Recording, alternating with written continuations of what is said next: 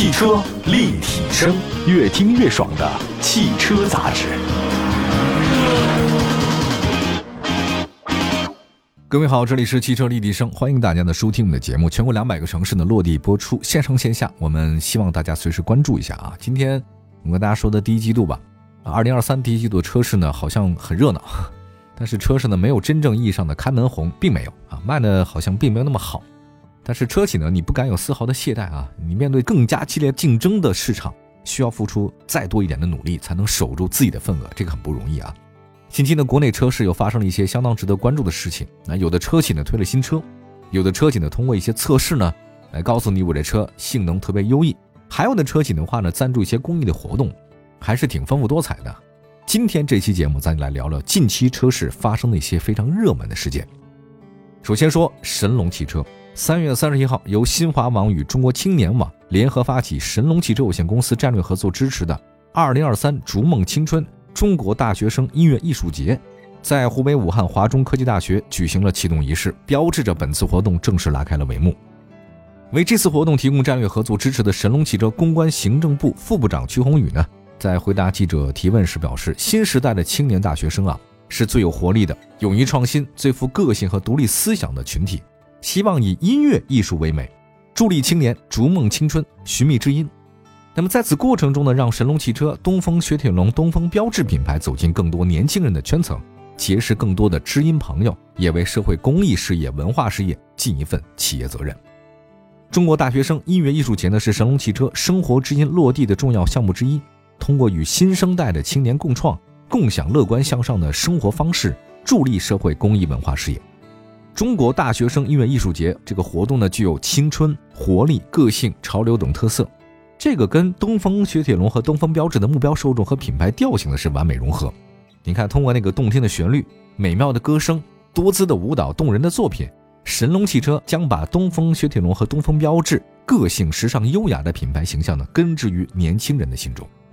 这次活动，东风雪铁龙凡尔赛 C5X 也来到现场。那凡尔赛 C5X 是雪铁龙品牌首款成都造、全球销的全新旗舰车型，真正做到因你不同，让人人都能从中发现心仪之处。凭借个性的设计以及不定一次发光的年轻态度，凡尔赛 C5X 吸引了大批年轻人的关注。那在未来呢，神龙汽车将与更多知音一起共创凡尔赛 C5X 外观，让更多年轻人感受到东风雪铁龙品牌舒适。愉悦、安心的生活理念，共创、共享领潮不跟潮的年轻生活方式。同时，作为标志品牌焕新立标之作，四零八 X 完美展现了标志的创新能力，生动呈现了标志美感、动感、质感的品牌价值，散发着动感时尚的法式魅力，将让中国客户看到一个新标志。每一面都惊艳的东风标致四零八 X，满足 Z 时代年轻人主流购车的诉求。东风汽车集团股份有限公司总裁助理、神龙汽车有限公司总经理、党委书记陈斌表示，在中国发展的三十一年里面，神龙汽车推出了一代代的经典产品，比如富康、爱丽舍、毕加索、C 六凡尔赛，还有三零七、四零八、五零零八等等，收获了六百三十万铁粉和湿粉。不久前呢，东风雪铁龙的 C 六成为了顶流，大家都调侃说，烟花三月到武汉，赏樱吃虾抢 C 六。即将上市的全新车型东风标致 408X，也被许多年轻客户誉为无界之王、颜值巅峰，被大家疯狂种草。产品火爆的背后，体现的是我们对客户用车场景的深入理解，对客户关爱的全新升级，对良心品质的长期坚守。法系车主朋友在艺术审美、文化修养、独立思想等方面有独到见解，这与神龙汽车在价值理念、品牌文化方面有着高度契合。是真正一入法系，终身法系。神龙汽车推出用户品牌知音，就是客户文化的进阶、价值理念的共鸣、伙伴关系的坚实。神龙汽车通过品质知音、服务知音、生活知音，不断为知音伙伴创造价值。那除了赞助社会公益活动，神龙呢还有新车推出。四月一号，二零二三款雪铁龙 C 六纪念版上市，官方指导价二十三万六千八。同时，老款 C 六呢将仅保留2021款 400THP 舒适版，二十二万六千八。那其他车型的话呢，即日起就停售了。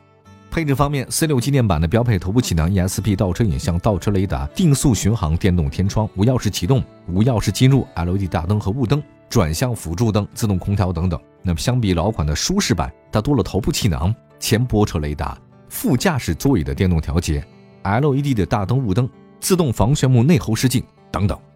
也希望各位呢随时关注一下神龙汽车最新的发展，相信会给大家带来更多的惊喜。那说完了神龙汽车，那接下来时间我们来看看五菱啊，五菱宾果啊。对于五菱的印象，我觉得大家很多人都知道它是微型商用车的市场销量领跑者，五菱指数神车啊。但有些人知道它旗下那个纯电动车型五菱宏光 mini EV 太畅销了，但是从产品力来看，五菱宏光 mini EV 啊，它其实缺点还优点都是挺明显的。就是呢，因为它售价三万两千八，你说你任何的缺点在这个价格面前，那太渺小了，对吧？三万两千八，续航确实挺短的，气囊也比较少，因为价格呢，所以大家都能接受了。那么在依靠五菱宏光 mini EV 获得了相当不错的销量之后呢，五菱现在开始新能源市场那得发力。就在三月二十九号，五菱缤果正式上市，缤纷的缤，果实的果，那谐音嘛。一共是五款配置车型，售价区间五万九千八到八万三千八。但相比之前的五菱宏光 mini EV，明显是贵了不少啊。它这价格是贵是贵，但是它车辆的续航里程啊、空间表现也有提升嘛。外观方面，五菱缤果与同品牌的其他电动车型完全不一样，圆润的线条，封闭式格栅，X 型的 LED 灯，车身侧面是悬浮式车顶，尾部较大的扰流板，这个比较拉风啊，不就是装饰吗？低风阻轮圈，车尾设计方面是圆角灯组啊，内部呢也是 X 型的灯腔结构。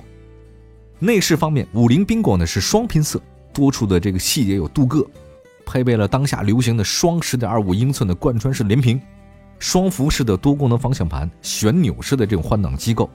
另外在座椅方面是一体式的造型座椅。车身尺寸的话呢，五菱缤果长的是三米九，宽的一米七，高呢一米五八，轴距两米五六。后排座椅呢支持五比五的整个比例放倒啊，放倒以后呢尾部空间挺大，放七个二十寸的登机箱是没问题。另外动力方面，它这车呢有两种续航里程，两百零三公里车型最大功率三十千瓦，最大扭矩一百一十牛米，采用的是前置单电机；三百三十三公里的这个车型最大功率五十千瓦，最大扭矩一百五十牛米，都是磷酸铁锂电池，电芯的品牌呢是国轩高科。另外三百三十三公里的车型还支持快充。底盘结构方面的话呢，是前麦弗逊独立、后扭力梁式的非独立悬架。刚才也说了啊，就是它这次有五款车型，但实话实说，它那两百零三公里的我就不推荐了啊，这个车太低了啊，当然价格也确实很低。那么在三款三百三十三公里的车型里面，我推荐的是七万九千八那个中配版，比较均衡了。虽然它确实成本在这控制着的啊，不可能给你太多东西。它这个五菱缤果的顶配版车型也仅有两个安全气囊，而且没有车身的稳定控制系统。这是个问题啊！现在没有 ESP 的车型真的太少了。竞争方面的话呢，跟五菱缤果价格接近、尺寸差不多的是谁呢？就哪吒 V 和领跑 T 零三，还有那比亚迪的海鸥，跟它定位呢也是差不多的，就是一分钱一分货。这个车呢，也就是五六万块钱，看你想要哪个啊？你是想要五菱 mini EV 啊？你还是想要这个缤果？五万九千八到八万三千八，但这个车确实真的够便宜的。好吧，休息一下，一会儿呢再说说其他几款新能源车型吧，还是比较多的。既有国产自主，也有这个合资大厂。马上回来。汽车立体声，欢迎各位，这里是汽车立体声。我们今天呢，跟大家说说近期啊，这上市的几款新车，包括一些重要的车市的活动。那刚才说到了两款，一个是神龙汽车，一个是五菱缤果。那接下来讲讲广汽埃安。广汽埃安这几年它表现都还是不错的，稳扎稳打，而且外形设计很漂亮，它这个没有特别多的事儿。总的来讲呢，质量是可靠的啊。最新数据显示，它在今年的三月份啊，一共它卖了大概四万多辆，这个就很厉害了啊！三月三十一号，广汽埃安 Y Plus 呢跟二零二三款的安 S Plus 正式上市，其中安 One Plus 区间呢是十一万九千八到十五万三千八，安 S Plus 的话呢是十四万九千八到十六万五千八。那大家可以关注一下，Y 呢其实比这个 S 呢是级别低一点的。那么，二零二三款上市以后呢，iY Plus 成为将六百公里续航里程达到十四万区间的一个车型了。以前大家都觉得续航达到六百公里以上，怎么说十五万左右？现在呢，它是十四万以内。另外，二零二三款 S Plus 呢，它这次用了一个全新的电机技术，最大功率呢是一百五十千瓦，最大扭矩两百二十五牛米，最高续航里程六百一十公里。所以这个车型其实还是性价比比较高的。另外呢，它推新车。同时呢，通过不断测试呢，验证我电池的安全性。三月三十号，埃安举行了一个弹匣电池的二点零枪击实验发布会。我这个比较刺激啊！之前的话呢是针刺，哎，他做那个针尖扎你，让你电池包的话呢，发现很安全。这次呢，干脆扎不要算了啊，我们拿枪打。哎，你害怕不害怕这事儿啊？电池整包枪击居然被枪打了不起火，所以它解决什么问题呢？就是被枪击以后，它正常是解决了多电芯瞬间短路、爆炸性破坏啊，这个极端情况之下，它能扛得住。这次呢是什么呢？就是在十五米以外，对这个弹匣电池二点零呢进行枪击，基本上是整包电池整包的射击啊。被打了以后，整个这个弹匣电池没有发生起火爆炸。你拆开电池系统的外壳以后，整个结构是完整的。当时呢，他也发现有三个电芯爆裂性的损坏了。静置二十四小时之后呢，它温度就恢复至常温了。总体来算呢，这个枪击实验是非常成功的。那根据他们那个介绍呢，弹匣电池的话，二点零在初代的弹匣电池基础上，它做了很多的高科技的东西，什么超稳的电机界面啊，阻热的相变材料啊，电芯的灭火系统，所以在安全性方面它提升了。还有一个，对于锂离子电池而言呢，电极界面是电芯内活性最高的区域。那这次的话呢，安公司呢把这个电池啊开发了一个新的技术，叫超稳电极界面的技术。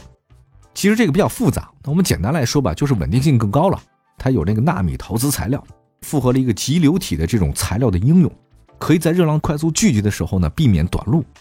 同时呢，艾恩还在它的电解液里面加了一个耐氧化的阻燃剂，也就是说啊，如果是瞬间高温，它可以马上捕捉燃烧反应的自由基，就是不要让你燃烧了，瞬间给你灭掉。这算是高科技了，这个哈，物理化学方面都做得非常好。那么三重技术防护之下，即便电芯它发生生热失控，升温的速率也能降低百分之二十。大家不要小看这几秒钟啊！当你如果升温的太快的话，容易发生火灾爆炸，那人就跑不了。那现在如果升温降了速度的话呢，就给人是一个很好的安全。我觉得就一点点抠吧，很多技术。但你要一下达到很高的科技是不太可能的啊！但是如果你要在不断的研究、不断的研究，总有一天它会达到一个让人非常满意的程度。做企业也罢，做人做事儿也罢，都是一点点磨，坚持下去总会成功的。那这次呢，除了电池安全性提升，埃安还与中国航天合作，搞了一个叫做拥有隔热和相变吸热双重功能的阻热相变材料。这种相变材料啊，能在温度维持不变的基础上吸收大量的热能。配合一个网状纳米隔热的材料，整体的隔热性能大幅提升百分之四十。另外呢，一个带匣电池二点零呢，采用的是双层冷却系统，对电芯顶部和底部呢同时冷却，所以整体冷却效率提升了百分之八十。另外还降低了百分之七十五的上壳体的温度，进一步的保持了电池包上方成员的安全。大家记得啊，你是坐在电池包上，燃油车不是。燃油车的话呢，发动机不是在前面就是后面，对吧？也就这几种方式，它不可能坐你脚底下。那现在不一样了，新能源车电池就在你的脚底下，你坐在它上面啊。为了空间的问题，所以它把那个电池包的上面给温度降下来，你就有安全性嘛。大家可以关注一下新的这个科技啊。安方面弹匣电池做的是非常好的。好吧，我们今天最后再看一下新款奥迪 Q5 的一创。刚才说的都是自主品牌的嘛，那接下来再说说这个合资大品牌奥迪，在新能源市场里面啊，不仅仅自主品牌发力啊。这个合资品牌也发力，是上汽奥迪。但是上汽奥迪这个升的时间呢，确实有点尴尬啊。四月一号，上汽奥迪 Q5 一创上市，一共十二款车型，给你搞得挺多，售价区间二十九万八千五到四十三万两千五，它是年度改款车。新款的 Q5 一创主要针对的是车型配置小幅调整，比如说它那四驱版的车型，CLTC 工况续航是五百五十公里。那么在新款车型上市同时呢，上汽奥迪还对老款的 Q5 一创降价。整体降了四万四，那么这么降了以后，老款的奥迪 Q5 一创呢，售价是三十一万二到四十三万五，就是奥迪也在降价了啊。但是这个降价呢，我觉得是有代价的，厂家他不会做赔本生意的。这个降价以后呢，就是配置也低了。新款的四零一创闪耀版作为入门版车型，配置方面是大幅缩水，比如说它那个 LED 大灯啊，不是矩阵式的 LED 大灯了，轮圈呢也是十九英寸了，车内取消了前排座椅加热，没了。仅仅是七座，没法选六座的。新款奥迪 Q5 一创呢，还新增六款特别版的车型。那在车顶外后视镜 logo 等处呢，做了熏黑处理，并配了二十一寸的这种轮圈。老款的话呢是降价，但是配置也低了。新款的话呢，就配置呢就稍微丰富一些嘛。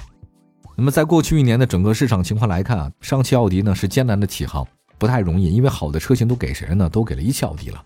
那去年整个上汽奥迪卖的交强险数只有六千多辆。今年前两个月呢，只卖了一千多辆，这个跟奥迪的品牌这个调性啊，真的不太一样。所以还是套用给中国男足那句话啊，留给上汽奥迪的产品时间不多了。那现在它旗下有什么车呢？是 Q 六、Q 五一创这些车型不是全球同步车。这次上市的新款的 Q 五 e 创呢，因为价格下探，所以性价比确实高了。不知道大家会不会更加注意一点呢？这应该是吧，毕竟是奥迪嘛。那今年前两个月，一汽奥迪 Q 四的 e 创总交强险数呢才一千多辆，Q 五 e 创更少，只有一百多辆。如果这次降价以后的 Q 五 e 创未来的销量应该还会好一点吧？你像宝马 X 三那边一个月卖了三千多辆，你这个一个月才一百多辆。那个时候上汽奥迪推出来的时候，大家总觉得好像狼来了，狼来了哈。但是发现出来之后好像不是那么回事儿，卖的也很一般。所以汽车世界还是挺复杂的，有的时候你的产品跟你的想象以及的销量真的不是一回事儿。好的，感谢大家收听今天的汽车立体声，祝福各位用车生活愉快。明天同一时间，我们节目中不见不散。明天接着聊啊，拜拜。